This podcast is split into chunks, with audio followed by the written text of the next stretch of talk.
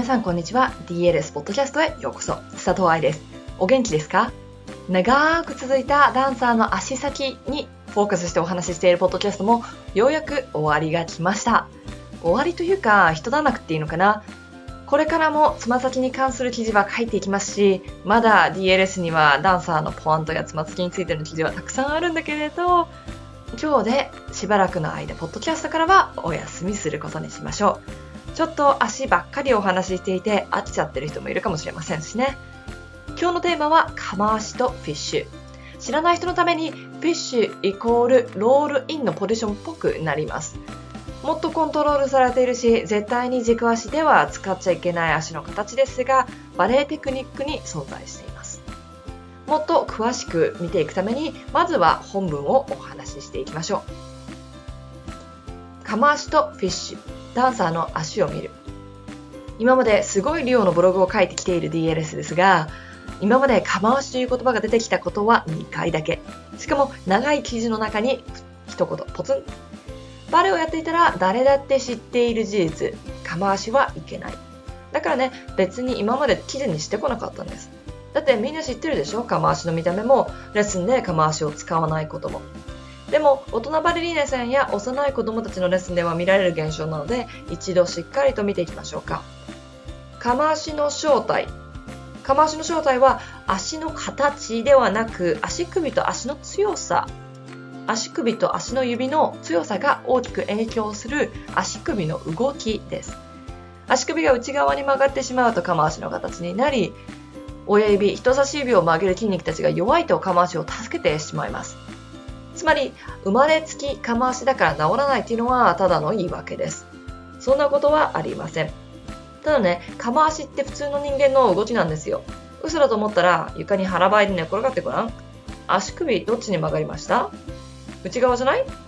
解剖学上こっちに足首は曲がりやすいためトレーニングしていない人がつま先を伸ばすと足首が釜足になってしまうのそして捻挫しやすいのもそう足首を釜足の形にひねった時だよね動きやすいつまり動きで緩んじゃうから着地で失敗した時とかに落ちやすい方向なのねまっすぐな足っていうのは足首の真ん中が足の指の2本目の骨と同じ方向を向くことを指していて、釜足っていうのは足首が曲がってることで、フィッシュっていうのも足首が曲がってること。どっちに曲がってるのかっていうのが鍵。釜足とフィッシュ、どっちが危険ですかって言われたら、両方危険です。ただ、釜足での怪我っていうのは捻挫が一番多くて、怪我した本人も分かりやすいんだけれど、フィッシュした足は慢性の怪我につながりやすいので、治療も時間がかかるし、手術の必要な怪我や踊りを諦めなければいけない怪我にもつながります。私が毎日見ている生徒たちの怪我は100%フィッシュのせいです。あ、嘘だ。かましで着地しちゃった男の子が軽度の捻挫で1日レッスンを休んだことがあります。だけど、2008年からバレエ学校で働いてて一人だけだよ。フィッシュはバレエに必要です。フィッシュはダメだって言ったら次に来るコメントは、でもプロの誰々ダンサーの写真はフィッシュですよっていうの。結論から言うと、フィッシュはダンサーにとって必要なテクニックです。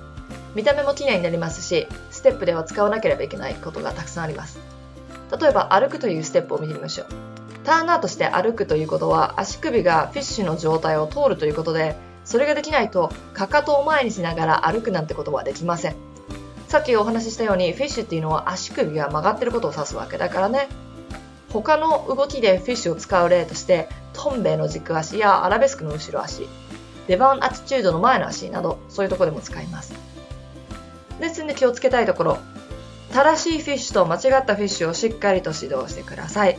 本当にここお願いしますよ。かかとから出番を注意したら絶対にフィッシュになるんですから。正しいフィッシュとは足首が伸ばされたままフィッシュの形になっていること。すべての足の指たちが伸ばされていること。足首と足の裏のアーチのコントロールができていること。